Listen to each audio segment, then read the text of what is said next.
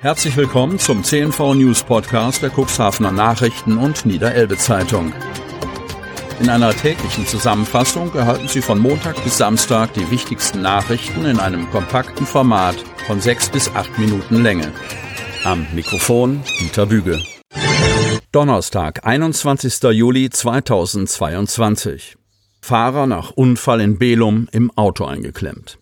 Ein Autofahrer ist auf der B73 verunfallt. Der Mann wurde bei der Baumkollision schwer verletzt. Zu der Kollision kam es Dienstagnachmittag gegen 16.50 Uhr. Nachdem er vermutlich in Otterndorf mit seinem Fahrzeug beim TÜV gewesen war, befuhr ein 61-jähriger Hemmorer Autofahrer mit seinem Ford die B73 in Richtung Belum. Etwa einen Kilometer vor der Ortschaft fuhr er plötzlich aus bisher unbekannter Ursache über den linken Fahrstreifen in den linken Grünstreifen und prallte frontal gegen einen Baum. Danach drehte sich das Fahrzeug, durchfuhr einen Graben und blieb in einem Maisfeld stehen.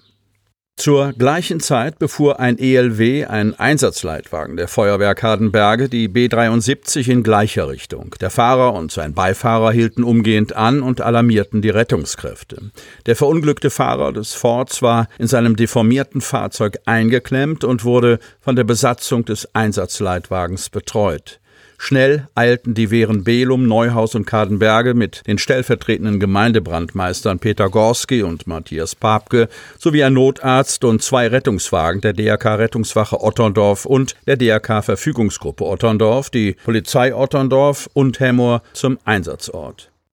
Durch den Kadenberger ELW war die Unfallstelle bereits abgesichert. Während der Rettungsarbeiten und zur Unfallaufnahme wurde die B73 voll gesperrt. Nachdem die verunfallte Person aus dem Fahrzeug gerettet worden war, wurde sie zur Erstversorgung an das Rettungsdienstpersonal übergeben. Anschließend wurde der schwer verletzte Hemmerer ins Elbe-Klinikum nach Stade gefahren. Viele Hadelner waren plötzlich Cuxhavener. Cuxhaven.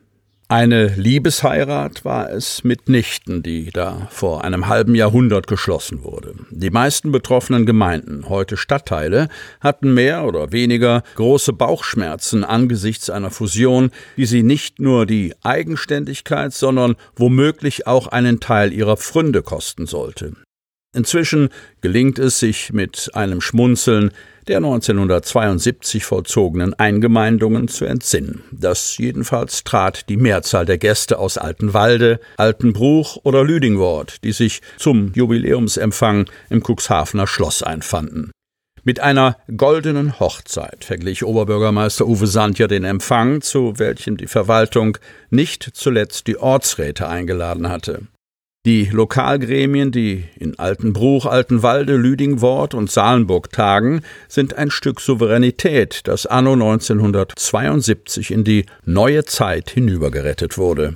Über Zugeständnisse, die der Stadt Cuxhaven damals in monetärer Hinsicht entlockt wurden, sprach Santja in seinem Grußwort. Er erwähnte Gelder für Straßenunterhalt und für neue Turnhallen und, im Salenburger Fall, auch den mit einer Million Mark zu Buche schlagenden Bau des Waldfreibades.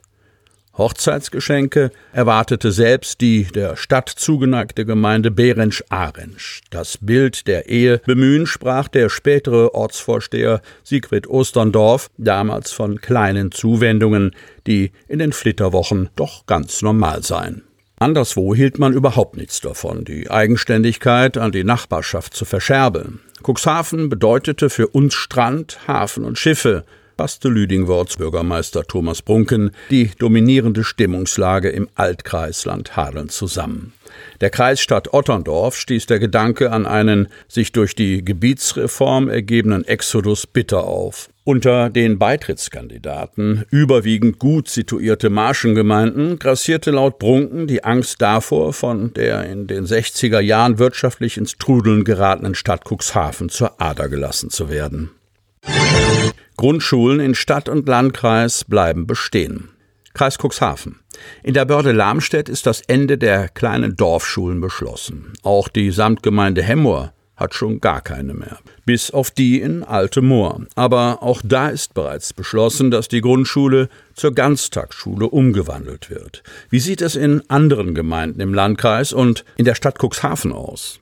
Spätestens Mitte 2026 ist das Kapitel Grundschule in der Börde Lamstedt Geschichte, zumindest in Armstorf, Mittelste Nahe und bei einer Lamstädter Grundschule. Sie alle werden geschlossen.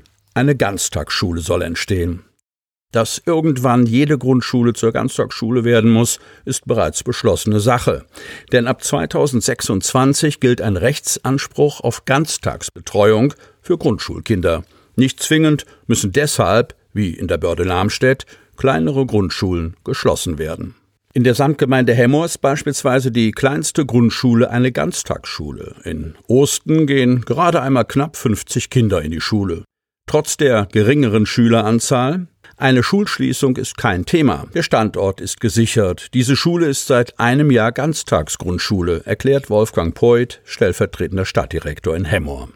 Insgesamt verfügt die Samtgemeinde über vier Grundschulen mit 554 Schülerinnen und Schülern. Es bestehe grundsätzlich keine Absicht, weitere Grundschulen in der Samtgemeinde zu schließen. Auch die Grundschule Hechthausen wird seit letztem Sommer als Ganztagsschule geführt. Die Grundschule Basbeek ist bereits seit elf Jahren Ganztagsschule, erklärt Poit. Auch für die Grundschule Alte Moor sei die Umwandlung zur Ganztagsschule politisch beschlossen. In der Trägerschaft der Stadt Cuxhaven stehen elf Grundschulen mit insgesamt 1553 Schülerinnen und Schülern. Mit 52 Kindern ist die Lüdingworter Grundschule die Schule mit den wenigsten Schülern. Lohnt es sich, sie zu erhalten? Marcel Kolbenstädter, Pressesprecher der Stadt Cuxhaven, betont, mit dem heutigen Stand gibt es keine Planung, Grundschulen in Cuxhaven zu schließen. Trotzdem heißt es auch in Cuxhaven ab August 2026, alle Grundschulkinder der ersten Klassen haben den Anspruch, ganztägig gefördert zu werden. Mit jedem Folgejahr erweitere er sich um je eine Klasse. Damit hat ab August 2029 jedes Grundschulkind einen Anspruch auf ganztägige Betreuung. Sie hörten den Podcast der CNV Medien. Redaktionsleitung Ulrich Rode und Christoph Käfer. Produktion Win Marketing, Agentur für Text- und Audioproduktion.